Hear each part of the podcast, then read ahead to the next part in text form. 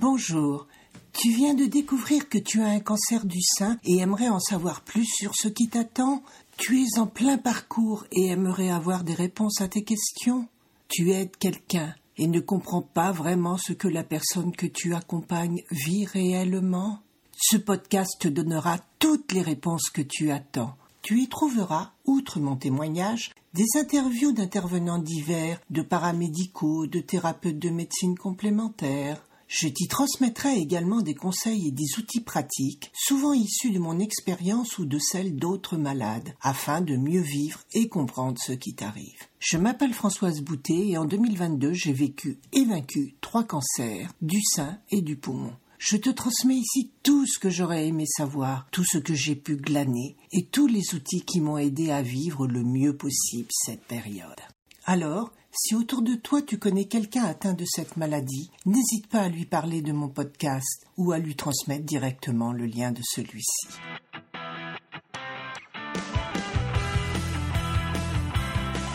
Aujourd'hui, je vais te parler des jours précédant mon opération et des manipulations que j'appréhendais plus que l'opération elle-même. Dimanche 22 mai 2022. Voici le bilan de la semaine qui se termine, focalisé sur la récupération et la prise de force avant les interventions de demain et l'opération de mardi. Outre la fatigue, omniprésente ces derniers jours, je n'arrivais pas à me motiver ni à me forcer à faire quoi que ce soit. J'avais juste un gros besoin de ralentir, de me poser, de m'écouter. Mais là, je sens la tension monter peu à peu, moins par crainte de l'opération que par peur de souffrir demain, entre les deux repérages des ganglions sentinelles et la pose du harpon pour repérer la double tumeur du sein gauche. Ces tumeurs sont si petites qu'il faut qu'elles soient précisément repérées et localisées afin que le chirurgien excise la chair tout autour.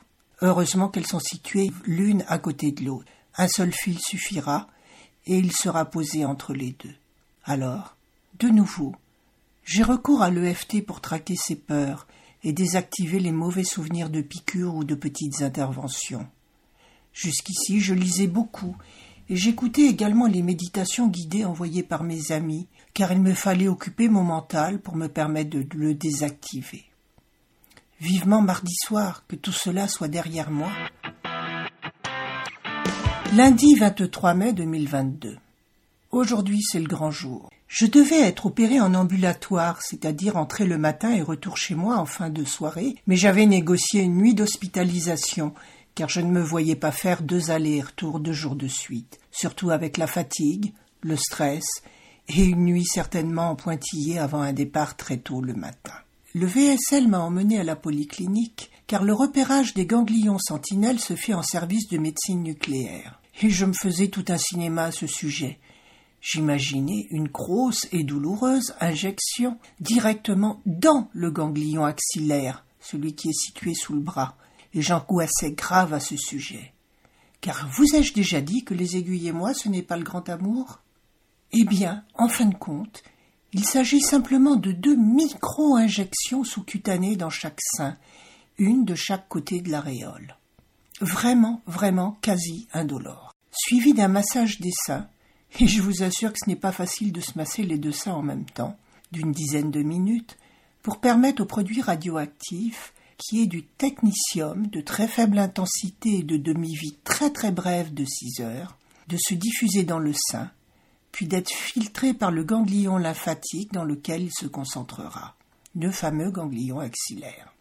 Puis, on passe en scintigraphie entre deux plaques qui nous tournent autour et se rapprochent à quelques centimètres du sein. Et je vous assure que cet examen est assez perturbant, parce que je me demandais si j'allais finir écrasé ou pas tellement les plaques se rapprochaient de moi. Et ensuite, on passe un scanner rapide dans un tube pour vérifier la concentration et faire des clichés pour le chirurgien. Viendra enfin la vérification du signal émis par une sonde identique à celle qu'utilisera le chirurgien pendant l'opération. L'infirmier survole notre sein avec, afin de vérifier que la sonde bip bien, comme ce sera le cas au cours de l'opération. Donc, encore une fois, je m'étais angoissé pour rien. D'autant plus que le manipulateur de radiologie qui s'est occupé de moi était vraiment à mon écoute, professionnel, donnant spontanément les explications et répondant facilement à mes questions. Ceci, plus quelques rondes de FT en même temps m'ont permis de retrouver le calme. Si on m'avait expliqué en détail tout cela auparavant, j'aurais été beaucoup plus sereine hier. Au lieu de me dire ça ne fait pas mal. C'était effectivement le cas. Mais combien de médecins, d'infirmières, de dentistes m'ont affirmé cela au cours de ma vie, alors que ça faisait pourtant très très mal. Voilà, j'espère que cet épisode t'aura aidé à comprendre ce qui t'attend. Dans le prochain épisode, je te parlerai de la pose du harpon, au nom barbare. À bientôt!